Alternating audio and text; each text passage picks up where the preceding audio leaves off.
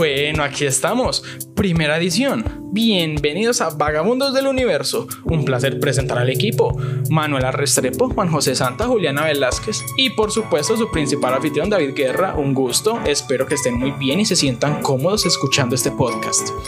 Comencemos entrando en materia ya que estamos muy entusiasmados por el tema a tratar en esta ocasión, el universo, más específicamente los agujeros negros, ya que al igual que a nosotros ese es un tema que intriga bastante, y para eso tenemos el gusto de presentar a nuestro invitado especial, León Jaime Restrepo, ingeniero de sistemas de la Universidad de San Buenaventura. Actualmente es maestrando en ciencias de la educación de la misma universidad en su sede de Medellín. Sus trabajos académicos principales han sido sobre el uso de métodos de ingeniería de sistemas para un estudio numérico de la interacción de n cuerpos, aplicado a las interacciones galácticas, y el estudio de la ingeniería de sistemas espaciales aplicada al desarrollo de pico y nanosatélites de uso científico. Fue partícipe del grupo de trabajo que conformó el Gobierno Nacional para presentar la propuesta de decreto presidencial que creó la Comisión Colombiana del Espacio. El ingeniero Restrepo Quirós ha sido organizador, conferencista y panelista en eventos científicos y tecnológicos, como el Congreso Internacional de Ciencia y Tecnología Aeroespacial, el Congreso Colombiano de Astronomía y Astrofísica, los encuentros de la Red de Astronomía de Colombia y el curso Complutense de verano, Astronomía y Educación. Fue secretario durante varias vigencias de la Junta Directiva de la Red de Astronomía de Colombia, a la que sigue vinculado como coordinador para Colombia del grupo Galileo para Profesores. Fue director durante dos vigencias de la Sociedad Antioqueña de Astronomía.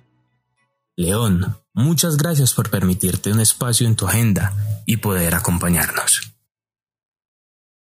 León, entonces vamos directamente. ¿Qué es un agujero negro?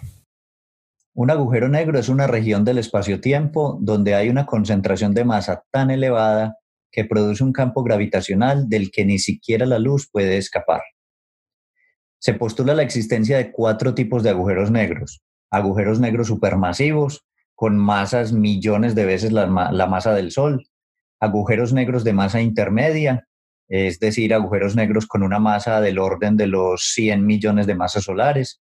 Agujeros negros de masa estelar, que están por encima de las tres masas solares en el momento de su formación, o por ejemplo entre 30 y 70 masas solares, y microagujeros negros, que son objetos hipotéticos tan pequeños que se pueden extinguir en cortos periodos de tiempo.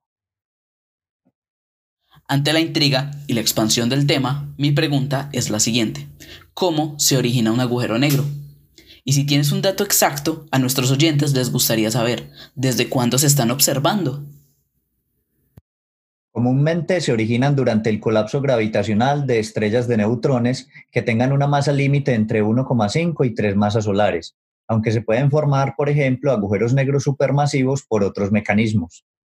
La observación y catalogación de objetos que llevan a determinar que allí hay un agujero negro se vienen haciendo desde los años 60 del siglo XX, mediante la observación de fuentes de rayos X, por ejemplo.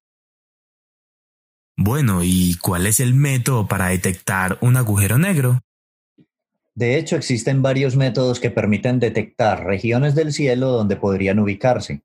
Por ejemplo, mediante el seguimiento de fuentes importantes de ondas de radio o rayos X provenientes de discos de acreción, siguiendo objetos que se muevan afectados por su enorme campo gravitacional o que se deforman en presencia del agujero, o por la observación fortuita de estrellas que pudieran ser eclipsadas por ellos, produciendo, durante cortos periodos de tiempo, fenómenos como las lentes gravitacionales.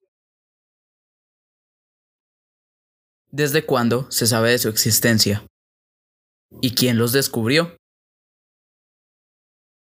Objetos tales como estos, cuya velocidad de escape tenga que ser superior a la velocidad de la luz, ya se postulaban desde el siglo XVIII por parte del clérigo inglés John Mitchell y algunos años después por el matemático francés Pierre-Simon de Laplace.